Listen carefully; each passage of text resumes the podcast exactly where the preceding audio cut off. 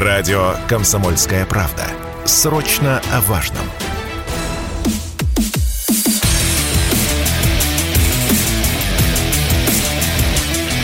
Программа с непримиримой позицией.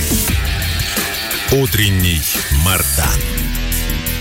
И снова здравствуйте, и снова в эфире радио «Комсомольская правда». Я Сергей Мардан. Сегодня понедельник, мы с вами не слышались почти три дня, с утра пятница, и вот мы снова вместе.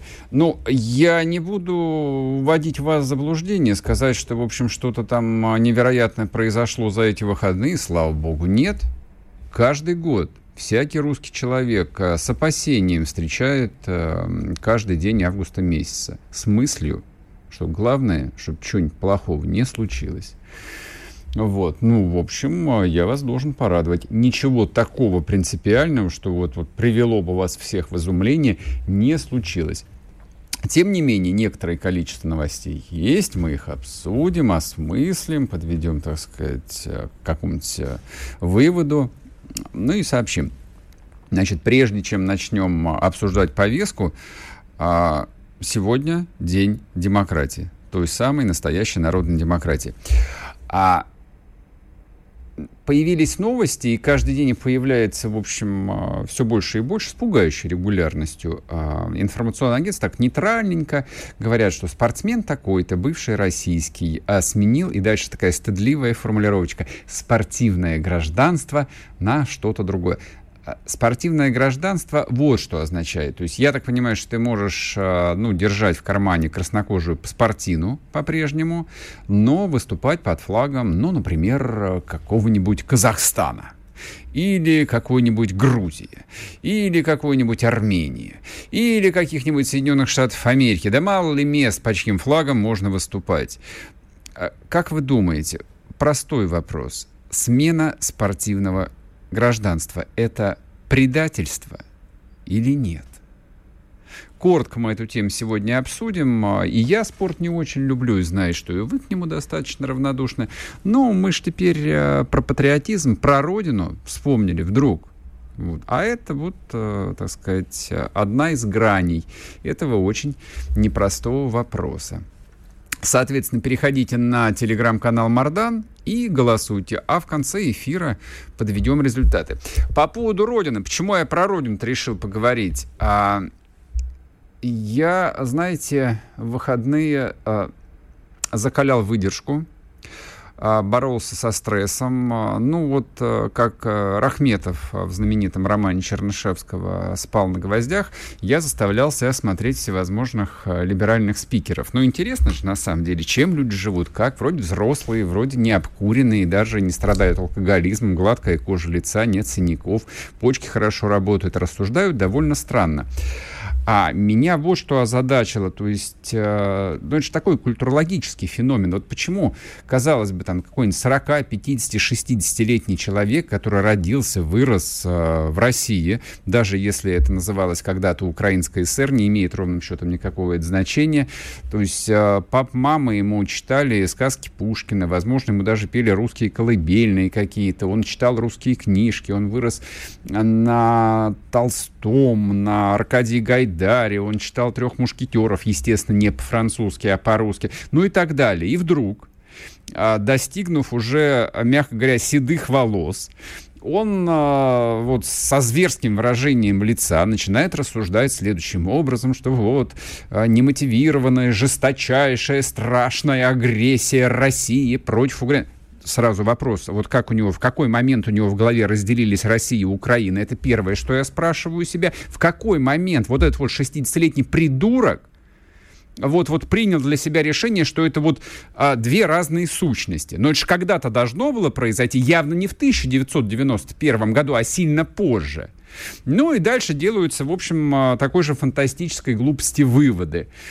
А, тут, тут возможны вариации, что это борьба за ценности, аж за европейский выбор. Э, не буду продолжать, не буду. Могу сорваться и сказать что-нибудь запрещенное Роскомнадзором. И вот тут чакры открылись у меня. И тут я понял, почему этих дураков, как правило, старых дураков, а, бьют по мордасам на Украине.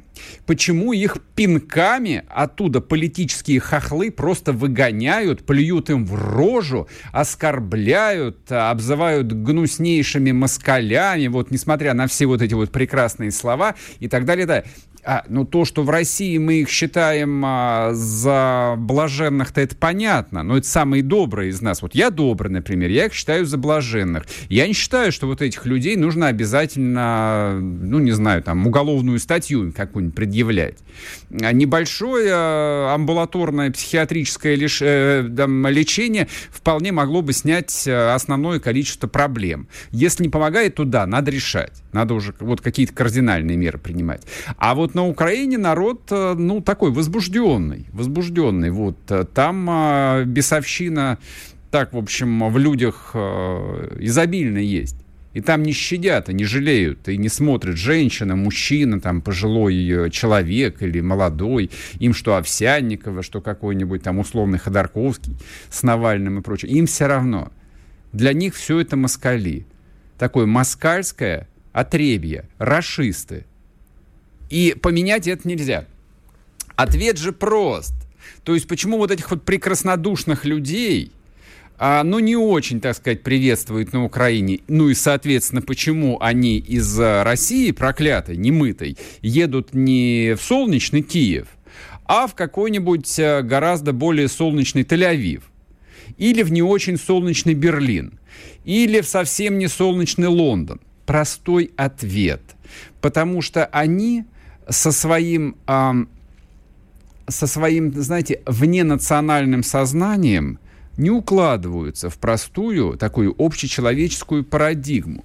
То есть человек может быть мерзавцем, человек может быть даже фашистом, человек может быть нелюдем, человек может даже быть Гитлером каким-нибудь. Но вот в башке у него работает такая простейшая программа на уровне рефлекса «свой-чужой». Вот это моя земля, это не моя земля, это мои, это чужие. Иногда это доходит до самых крайних бесчеловечных форм. В человеческой истории, к сожалению, это происходит с пугающей регулярностью, но это базовый биологический рефлекс. А вот у этих людей, у профессиональных либералов, вот а, этот рефлекс отсутствует отсутствует. И хотя они пытаются манипулировать, ну, нами и говорят, что да нет, мы на самом деле патриоты, мы просто любим Россию, а не государство российское. Нет, не любят они Россию. Никакой России, никакой Родины у них нет. У них есть так называемые идеалы, так называемые ценности. И знаете, а кого это до боли напоминает? Я понимаю, что, ну, вот я не философ, не Сенека, я какие-то банальности, скорее всего, произношу. Но вот а, в эти выходные меня озарило это понимание. Они до боли мне напоминают русских большевиков начала 20 века. Сверхчеловеков, сверхлюдей, которые хотели осчастливить вообще все человечество, ни много ни мало, все человечество – Никакую не Россию, никаких не русских, прости господи. Там понятие национальность не существовало. Они хотели осчастливить все человечество, как и положено настоящим марксистам. Нет наций, нет народов, нет цивилизаций. Есть классы, есть класс угнетателей и класс угнетенных. В современной итерации, вот у современных наследников Троцкого, есть другой подход. Есть э, э, люди, для которых ценность человеческой отдельной жизни превыше всего, есть, ну, какие-то вот авторитарные режимы, которые а, господи, убивают людей своим авторитарным имперским сапогом. Это цитата, если что. Я такими фразами стараюсь не разговаривать. Это цитата, которую произнес человек, ну, формально с блестящим образованием. Не буду называть его фамилию. Их много достаточно людей, которые употребляют подобного слова, вот, подобного рода метафоры. Их довольно много. И вот в момент, когда ты это понимаешь, разницу между своим подходом, ну и людей, которые тебя охраняют, и вот этих вот условных оппонентов, все становится на свои места. Ты понимаешь, что эти люди вообще не укладываются, ну, в твою картину мира. Они вообще выпадают из того, что сейчас происходит на европейском континенте. Они чужие там оказались. Они чужие. Вот. Так что, если вдруг, друзья мои, у вас возникло желание поговорить о том, что происходит с российской либеральной общественностью, вернутся ли они сюда и вообще нужны ли они нам, стоит ли нам их возвращать. Я вам скажу так, а людей, у которых а, вот с психикой такие тяжелые проблемы, в таком, в общем, уже серьезном возрасте, возвращать их не надо. Пусть кто-нибудь другой ими занимается. Вот пусть э, их берет на обеспечение медицинская служба там, любой другой страны. А у нас и так есть определенные проблемы с бюджетом, чтобы мы еще на них тратили наши деньги. Переходите на телеграм-канал Мардан и голосуйте. Ответьте, пожалуйста, на вопрос. Вот смена спортивного гражданства, смена флага, это предательство или нет? Это так, это маленькая грань. Это мы. Спортсмены ни разу не политики, спортсмену ни разу не мыслители, им голова не очень нужна. Но, тем не менее, важное, важно. Спорткп.ру О спорте, как о жизни.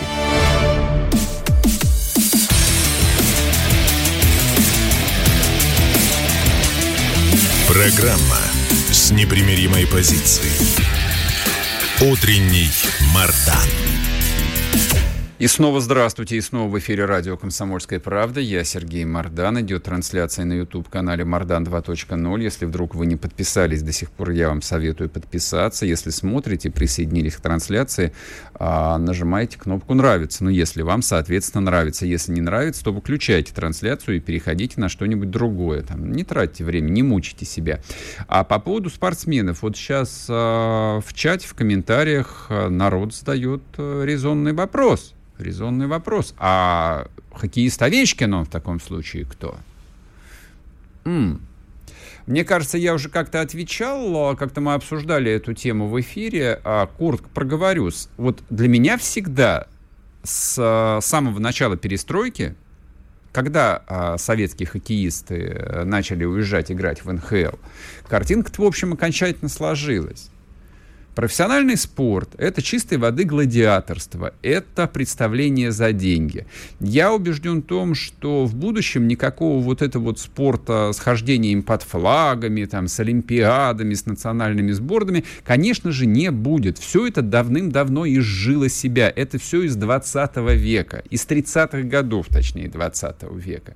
Поэтому вот а, большие страны с большими амбициями и стремились проводить всевозможные олимпиады. Ну и до сих пор еще большие страны э, там бьются за то, чтобы проводить чемпионаты мира по футболу какому-нибудь или даже по хоккею, но по хоккею в меньшей степени и так далее, и так далее.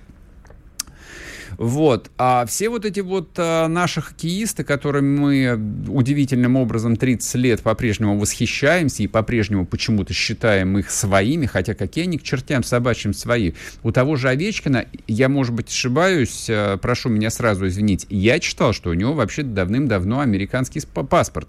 Но то, что у него американский вид на жительство очень много лет, это очевидно, иначе бы он столько времени не смог бы там провести. Или, допустим, когда мы там говорили, помните, еще сильно-сильно до войны а, про нашего дагестанского чемпиона Хабиба.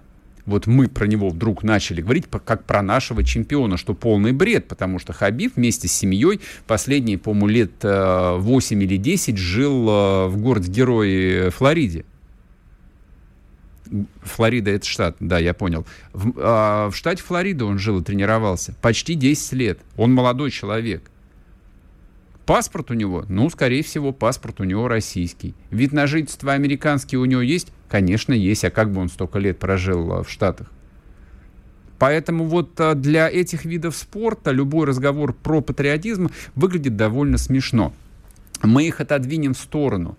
Большой теннис, футбол, а, значит, хоккей североамериканский – это все профессиональный спорт, где крутятся гигантские деньги. И все вот эти вот э, мужчины и женщины, которые тратят свою жизнь и здоровье на то, чтобы бить там по шайбе или э, там ломать э, руку другому человеку и прочее, да, они гладиаторы, они так зарабатывают на жизнь. Но все прочие, там сборные по керлингу, по бобслею какому-нибудь, по прыжкам в высоту и вот эти вот бесчисленные виды спорта, которые никто на самом деле не смотрит, ну, либо смотрит ничтожное количество людей, все они существуют на так или иначе на деньги правительств.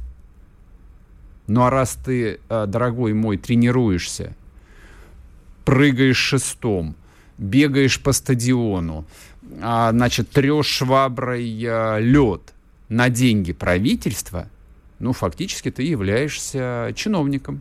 Фактически ты работаешь на правительство. И вот, продолжая эту логику, для меня-то, конечно, это чистой воды предательство. Когда человечек вот, который всем вот этим пользовался там 10-15 лет, друг говорит, ой, у вас какие-то проблемы, вас э, исключили из всех международных соревнований, а мне что, а, значит, э, жизнь закончить, а у меня карьера? Я, пожалуй, сменю флаг. Ну вот и ответьте себе на вопрос, это предательство или нет. Если военный переходит на сторону врага, он предатель? Конечно, естественно в любой культуре абсолютно. Если чиновник э, там уезжает в отпуск, а потом приходит в посольство какое-нибудь вражеское и говорит, дайте мне политическое убежище, я буду теперь работать на вас. Он предатель? Конечно, он предатель. А эти люди чем отличаются? Вот так вот. Переходите, пожалуйста, в телеграм-канал Мардан. Ответьте на очень простой сегодня опрос. Смена спортивного гражданства – это предательство, да или нет? Как мы к этому должны относиться? Мы должны входить в положение вот этих несчастных спортсменов, у которых спортивная жизнь настолько коротка, а вот а Россия тут начала сражаться за свои национальные интересы, и весь западный мир против нее, и что же нам теперь раскорячиться, и нам даже под нейтральным флагом не разрешают выступать, и призовые не платят, и вот и все такое прочее. Вот должны мы войти в их положение? Или не должны? Такой вопрос. А еще одна новость, э, которую сегодня мы вынесли на обложку трансляции в Ютубе. Я, я коротко на самом деле скажу, не переживайте. Я вообще предпочитаю говорить о российских проблемах, либо о том, что России касается. Это касается России. А в Европе действительно, а, вчера я прочитал об этом, самая сильная за последние 500 лет засуха. Радует ли это меня? Да. Не буду скрывать. Вот я настолько испорченный человек. Читаю такие новости и радуюсь. Почему радуюсь? А, ну, они же объявили нас врагами прямо, честно, открыто, слава богу, мы со всем уважением относимся к этому их цивилизационному выбору. Вообще, как бы русские люди к своим врагам всегда относились с большим почтением и никогда не пытались там их высмеивать, издеваться. Нет, враг это звучит гордо многолетняя, многовековая вражда остается в русской истории, мы ее бережно храним, поэтому, ну вот какие народы а, очень... А, а, заметно вписанные в русский культурный код, не только исторический культурный код. Я вам перечислю, перечислю. Татары, угу. незваный гость, сами знаете. Немцы, что русскому хорошо, то немцу. Угу, угу. Ну, про американцев я и говорить не буду. Вот э, мы в этом э, контексте соперничества с Америкой существуем 150 лет, примерно с 80-х годов 19 века. Все русское образованное общество смотрит в сторону Америки. Вот так вот. А про всех остальных мы даже... А, тур, турк я забыл. Турок, турок, турок, турки. Вот, три народа, с кем мы воевали бесконечно много, то есть взаимно пролито крови черти сколько, с уважением. А на всех остальных нам до барабану. Вот про китайцев что-нибудь есть в русской истории? Вообще ничего, все равно. Про французов что-нибудь есть? Ну так, какие-то насмешки. То есть даже война 812 года совершенно не запечатлелась. Какой-то такой малозначительный эпизод. Поляки, я вас умоляю, кто еще там? Ну кто еще? Ну перечислите мне. Вот, вот эти мал, малые гордые народы еще. Вообще никого мы не знаем. Поэтому, раз европейцы сказали, что мы враги, ну, мы относимся теперь к ним врага, как к, к врагам. Самая сильная засуха за 500 лет – Замечательно. А в России тем временем рекордный урожай пшеницы – 148 миллионов тонн зерна по предварительным результатам, видимо, все-таки будет собрано в этом году. А учитывая, что Евросоюз является одним из крупнейших в мире экспортеров пшеницы, именно пшеницы, ну давайте сделаем вывод, что же из этого следует. Из этого следует несколько простых вещей. Во-первых, а, у них возникнут проблемы и собственной продовольственной безопасностью, поэтому, допустим, а, украинское зерно – которым Зеленский обещал э, спасать африканцев, ну, пока что направлялась э, в основном в европейские страны. И сухопутными маршрутами, и вот те, по-моему, 16 э, сухогрузов, которые были отправлены. Правда, один сухогруз удивительным образом, потому что мелочь, конечно, но не могу не отметить. А, в Тартус приш, при, пришвартовался. Это Сирия. Асад. Асад. Тот самый Асад – с которым они разорвали отношения, кстати, я напомню. Украина разорвала отношения с Сирией, потому что Сирия признала ДНР и ЛНР. Но это не мешает поставлять кукурузу а, Асаду. Удивительный мир. Вот и я о том же. Удивительный мир на самом деле. А, и второе. А, на самом деле колониальная система, которая, естественно, после Второй мировой войны сильно видоизменилась, но никуда не ушла она базируется не только на финансовом могуществе Запада, она базируется в том числе и на управляемом голоде, который, конечно же, есть, от которого страдают и огромное количество африканских стран, и довольно большое количество стран а, в Евразии. Европейцы, в общем, умело этим делом управляли, они датировали свое сельское хозяйство для того, чтобы иметь вот этот вот там сильный э, зерновой хлебный рычаг. И вот этот рычаг, судя по всему, в 2022 году будет сломан. Нет, он не сам сломается, он просто будет сломан. И это тоже один из таких заметных и важных сюжетов гибридной войны, которую они объявили нам, а мы приняли этот вызов и объявили им. Посмотрим, кто победит. После перерыва продолжим, не уходите. Радио «Комсомольская правда». Мы быстрее телеграм-каналов.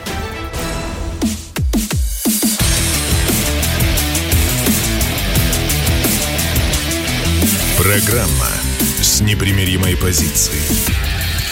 Утренний Мардан.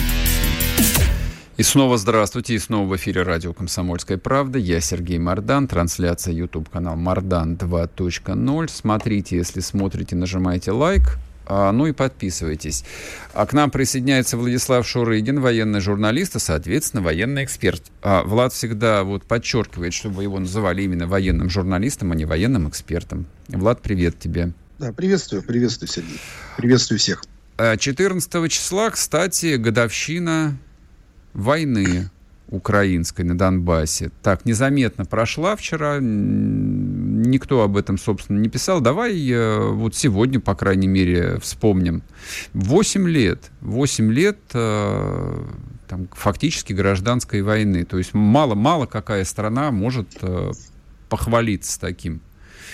Началось все с обстрела, да, в Зугрессе, артиллерийский обстрел, погибло 15 человек из них трое детей. И ничего, как-то Украина продолжала жить своей обычной жизнью. Прошу тебя. Понимаешь, а, прежде чем говорить об этой войне или о начале, надо несколько вещей таких сказать, как бы базовых. А, первое, конечно, вот меня, честно говоря, самого, эта война с первого дня своего удивила абсолютной свирепостью.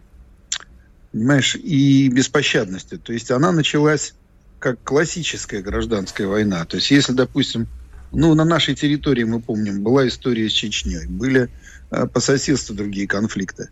Во время обоих чеченских войн, даже в самое такое глухое время, как ни странно, всегда существовали какие-то переговоры и отношения между воюющими сторонами.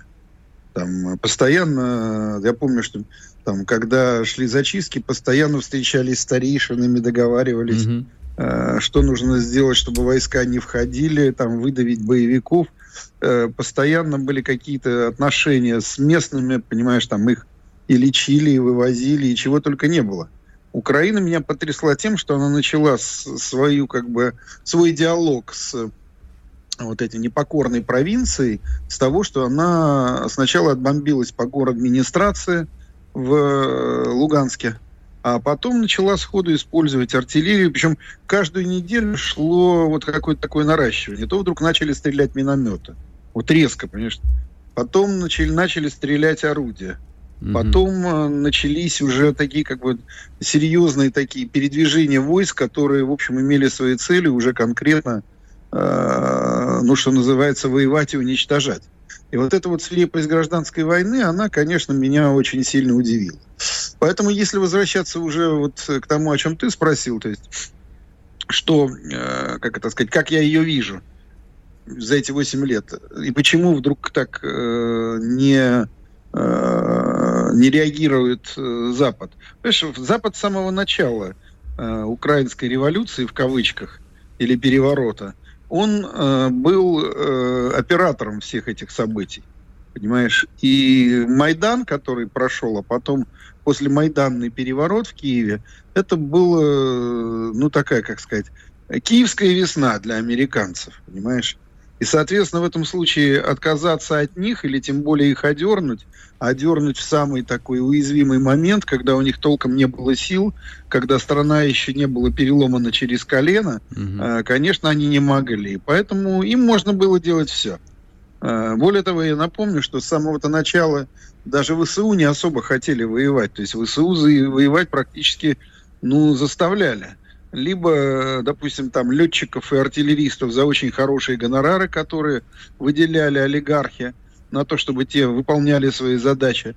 А целая, была целая эпоха, когда, то есть не эпоха, а вся эпоха началась с того, что из тюрем были выпущены тысячи заключенных, которых тут же объединили вот в эти добровольческие батальоны нацистские и бросили на Донбасс. Собственно говоря, именно вот эти вот э, так сказать, зэки, вот эта вот уголовщина, они и обеспечили э, такой как бы э, кровавый за, зачин этой войны.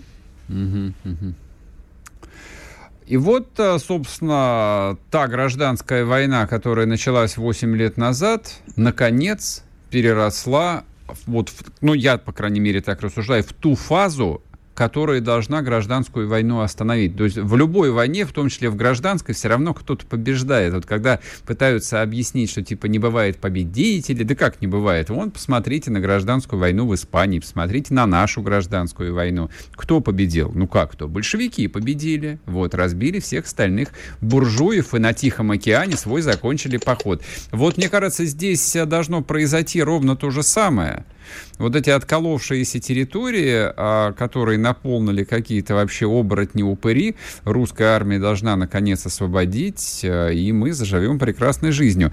А, я понимаю, что тема освобождения населенного пункта Пески, ну вот всех, кто погружен в военную информационную ленту, уже, наверное, даже немножечко поддостала, но люди нормальные, которые отдыхали в выходные, давай мы им объясним, а ты им объяснишь, Почему это важное событие и что будет происходить дальше?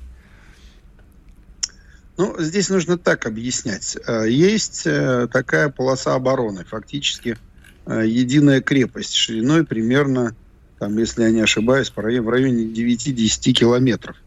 Это цепь Маринка, Пески, Авдеевка. Это полоса обороны глубиной там, от 3 до 5 километров, которую Э, украинцы создавали примерно все 8 лет. Причем ни разу за эти 8 лет э, мы не смогли их оттуда даже подвинуть. Ну, сначала было не до них, а потом, когда уже появились силы, к этому моменту они намертво вцепились. Я помню времена, когда ты едешь в Горловку, проезжаешь мимо Авдеевки, по этой дороге нужно было всегда ехать вот как по дороге жизни. То есть mm-hmm. повезет, не повезет. Там даже потом была проложена обычная колея, за там, ну, как бы эта дорога шла на очень высоком таком, э, на, очень высокой насыпи, вот за насыпью шла вторая дорога, по которой в основном перемещались. И, конечно, то есть, когда попадаешь в эти вот, захваченный укрепрайон, то ты просто, ну, вот реально удивляешься тому, сколько же сюда было вложено денег, труда и ресурсов. То есть, понимаешь, на украинских предприятиях железобетонных, которые конструкции отливались и привозились сюда специально готовые там бронеколпаки, бетон со сталью, специальные там двери, специальные кессоны, специальные, э, значит, создавались укрытия, когда брали, допустим, там контейнер железнодорожный, закапывали его, а потом еще заливали бетоном. Mm-hmm. То есть это было вообще такое неубиваемое. Э, и все это нужно было для того, чтобы э, стоять, э, что называется, намертво и быть уверенным в том, что у русских и у сепаров ни, никогда не получится взломать эти укрепрайоны. При этом есть такой термин, ну, как бы шверпункт, немецкий такой термин. Его, кстати, украинцы очень любят э, использовать, такой ключевой, ключевая точка обороны. То есть, который, потеря которой сразу ее ставит под э, очень большую угрозу. Вот Пески это был шверпункт. Почему? Потому что Пески э, находились фактически в центре вот этого укрепрайона, они были слегка оттянуты назад, совсем чуть-чуть. То есть такая получалась здесь волна. И из песок можно было очень уверенно э, наносить удары что вправо по э, Авдеевке, что влево по Маринке, поддерживать при любых атаках этих двух э, основных таких как бы укрепрайонов. Городов и сел там уже нет, потому что это а, просто сплошные руины каменные, в которых пробиты там тоннели. И, в общем, действительно такая очень, а, очень действительно очень серьезная оборона. Mm-hmm. Обороняться там могло одновременно примерно а, там, до 9 до 10 тысяч. Это вот только при максимуме их загрузки. Естественно, это не в одну линию. Там, знаешь, как в Первую мировую войну было три, три полосы обороны или три линии обороны, которые между собой, естественно, были полностью связаны в единое целое, и глубина у них была в районе, значит, 3-4 э, километров. То есть и первая оборона шла на подходе, примерно за километр-полтора э, черты городской. Э, значит, э, соответственно, вторая оборона шла уже непосредственно на окраине э, населенного пункта. Но я в этом случае говорю, все три – и третья оборона шла уже внутри города, где были разбиты на такие мини-крепости, которые между собой были связаны. И все это должно было, повторюсь, гарантировать то, что русские туда не пробьются. И тем не менее, вот мы смогли взломать, смогли зайти. Мы очень интересно, вот я чем так вот, не все себе, не то что понимаю, не все, не все понимают, что произошло. Например, вот мало кто понимает тот успех, какой мы смогли достигнуть, просто переиграв угу. противника. Мы ведь Пески и вообще Авдеевку и Маринку штурмуем ну, непрерывно э, все шесть месяцев этой войны. И ничего не получалось. Я уж не говорю о том, что в предыдущие годы любые попытки, они даже не доходили до какой-либо реализации. А сейчас вдруг получилось. Почему? Потому что наши очень четко поймали украинцев на переброске артиллерии. Угу. Украинцы э, оказались в заложниках у своих собственных амбиций, и для наступления им нужна была артиллерия. Понятно Влад, было, что... Я перебью да. тебя сейчас, потому что мы уйдем на, буквально на одну минуту на новости, вернемся, и ты вот эту вот э, мысль сможешь закончить. Вот как э, вот амбиции товарища Зеленского, да, привели к довольно болезненному поражению. Владислав Шурыгин с нами на связи, не уходите, вернемся. Радио «Комсомольская правда». Срочно о важном.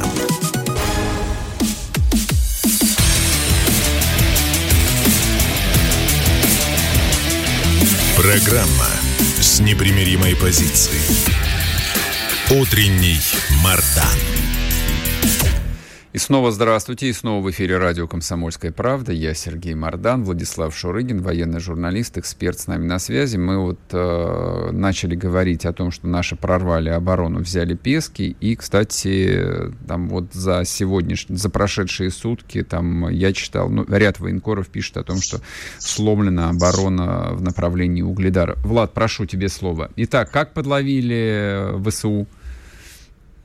Понимаешь, ВСУ э, отлично понимает, что тех резервов, которые накоплены, это примерно там, в районе от 4 до 6 бригад на тот момент, часть из которых были укомплектованы тем, кого готовили за границей, то есть в Британии, в Польше, в Румынии. Э, вот э, часть, вот эти бригад явно недостаточно было для того, чтобы нанести любое какое-либо серьезное заметное поражение. Потому что было понятно, что наступать на русских можно только там при пяти-шестикратном превосходстве, а здесь, ну, в лучшем случае, там трехкратно. И в этом случае, конечно, ничего нового придумать они не могли и решили повторить э, то, что все, все эти недели делали наши, а именно э, провести артиллерийское наступление. То есть подавить нашу оборону артиллерией и, соответственно, дальше использовать, опять же, свой главный козырь, это высокоточную артиллерию, особенно системы типа там Хаймерса и три топора, которые должны были на полную глубину, то, что называется, ну, как бы, э, накрыть наши объекты, деморализовать и э, лишить боевого управления. А для этого нужна была артиллерия. И ее решили в самый последний момент, буквально там за сутки-двое перед началом, которое предполагалось, быстро снять с фронта, перекинуть и, что называется, нанеся такое большое мощное поражение, дальше уже выжидать. Либо ее оставлять здесь, потому что русским будет не до того, чтобы дальше наступать, а надо будет парировать. И, соответственно, артиллерия потребуется. Либо, если что, можно ее, конечно, частично перекинуть обратно. Ну вот на этом их и поймали. То есть, когда мы убедились в том, что артиллерия ушла, они, естественно, в этом случае вскрылось это сразу, потому что мы продолжали на тот момент поддавливать. Не сказать, что мы прямо, знаешь, там вот э, шли всей мощью такой mm-hmm. пролетарской. Мы просто вели э, такое наступление, которое, ну, правильнее назвать было вытеснением противника. И тут, знаешь, это вот как корочка проломилась, и мы рухнули внутрь. Вот э, вдруг оказалось, что мы прошли первую предполье без всякого воздействия. Мы вышли на первую, как бы сказать, полосу обороны а там, в общем, э, никто их особо и не поддержал, тех, кто там дрался, я имею в виду украинцев. И мы сходу взяли первую полосу обороны. На следующий день, естественно, тут же подтянули резервы, пошли брать вторую. И когда мы уже вторую брали, вот здесь как раз до украинского командования начало доходить, что все закончится очень-очень плохо. Причем одновременно с этим мы пошли там и по Авдеевке, и по Маринке. Ну, в Маринку мы к этому моменту уже зашли, но очень тяжело продвигались. Ну, вот. И тогда, в общем, они были вынуждены, первое, снять эту всю артиллерию и вернуть ее обратно. Более того, чтобы как-то компенсировать наши успехи, притащили туда еще дополнительные батареи.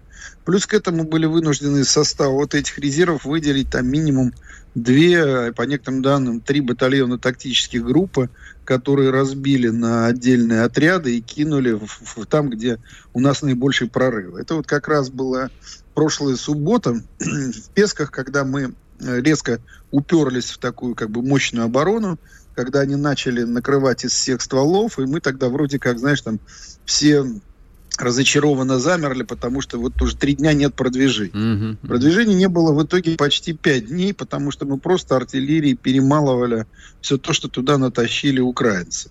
И потери, которые они понесли на этом направлении, я имею в виду от Марьинки до Авдеевки э, вместе с Песками, они на самом деле чудовищные. По крайней мере, вот на одном из украинских форумов там э, висело несколько часов, потом они резко потерли, значит, заявление одного, значит, там э, общий медика из Киева, ихнего военного, ну, там, обмениваясь между своими, он сказал, что у нас очень тяжелые потери, больше 7 тысяч убитыми и ранеными. Понимаешь, то есть вот за 10 дней или за 2 недели 7 тысяч, это, конечно, почти две бригады, точнее, не почти, а две бригады просто, которых вынесли, не считая там всяких там, техники и вооружения, которое было уничтожено. Поэтому, конечно, это было очень тяжелое поражение, которое закончилось в итоге тем, что мы за эти выходные окончательно взяли Пески, мы продвигаемся по Авдеевке, мы практически, ну не то что взяли, но уже судьба Маринки решена. И сейчас, в общем, всем уже очевидна цена вот этой ошибки э, Зеленского, точнее, ошибки командования, которое подалось вот на эти требования продемонстрировать хоть какое-то наступление, прогнулось и э, допустила стратегическую ошибку. Вот оттягивание артиллерии закончилось тем, что теперь судьба вот этого укрепрайона, она решена. Вопрос, сколько они на нем еще продержатся, сколько они людей здесь положат, он, конечно, вопрос открытый, потому что, по большому счету, им бы, э, так, если с военной точки зрения, отводить оттуда людей, чтобы их сохранить на какую-то следующую линию. Но следующая линия – это уже Славянск, Краматорск, Константиновка, где, в общем, э, конечно, нарыто очень много, но это последняя такая мощная подготовленная линия. Дальше уже таких вот э, возможностей также много лет создать. То есть то, что дальше таких укрепрайонов, которые бы создая, создавались много лет и были расположены в таких удобных местах, уже не будет. Начинаются степи. Угу. Степи и пустота. И это не значит, что мы там будем идти там маршем э, победным. Это значит о том, что многие вопросы мы сможем решать намного легче. Но самое главное, что произойдет тогда, конечно, огромный, как сказать, огромная зрада. То есть будет станет окончательно понятно, украинцам, что Донбасс они потеряли полностью. То есть то, что им обещали э, никогда и ни за что, помнишь, угу. там Конечно. Мариуполь никогда да, не да, пойдет, да, да, да, да. значит, Северодонецк это Украина не пойдет. Лисичанск и если не пойдет, пойдет да, да, ничего не пойдет. Да, если, если Лисичанск пойдет, погибла Украина. Понимаешь, вот теперь всем станет понятно, что пало вообще все, и дальше начинается уже непосредственно взламывание и перемалывание вот той коренной Украины, которую уж никак не назовешь Донбассом. И здесь, конечно, будут очень много у нас проблем, и я скажу, что даже не столько военных. Мы начинаем входить в ту полосу, где за 8 лет число лояльного нам населения, оно э, страшно сокращено. Понимаешь, у людей промыты мозги, все недовольные давно сидят или уничтожены, а большая часть населения в этом случае пока настроена, что называется, мягко скажем, отрицательно. Это надо будет э, очень серьезно ломать. Ничего, ничего, мы же русские, да, как бы. Ну да, я да, тоже как поэтому, бы к этому отношусь Поэтому спокойно. сломаем, да, потом скажем, что опять да. все добровольно к нам присоединились, как вот так примерно великая и прекрасная Россия возникла. Главное, что мы сами в это верим, в то, что все добровольно к нам вошли. И хорошо, так они и сами в конце концов поверят. А... Нет, ну следующее поколение будет точно э, наше. Даже без сомнения. Как... Вместе со следующим поколением мы обязательно кого-нибудь еще освободим. То есть совместная война, она, совместно пролитая кровь, вот и создает единую политическую нацию. Чего ж тут э, самих себя обманывать-то на самом деле? То есть советский народ появился после 45 -го года, а до этого, в общем, было некоторое количество вопросов. До этого шла большая длинная гражданская война. Давай поговорим с тобой про происходящее на юге теперь. А, ну, я так понимаю, что контрнаступ под Херсоном а, с повестки дня снят. А, более того, а, и американцы, и англичане пишут о том, что вооруженные силы России перебрасывают туда новые и новые части. И, в общем, есть некоторое беспокойство, что и э, Николаев под ударом в ближайшее время может оказаться. Что знаешь? Ну, ну во-первых, я могу сказать, что, конечно, сейчас очень интересное и важное направление угледар.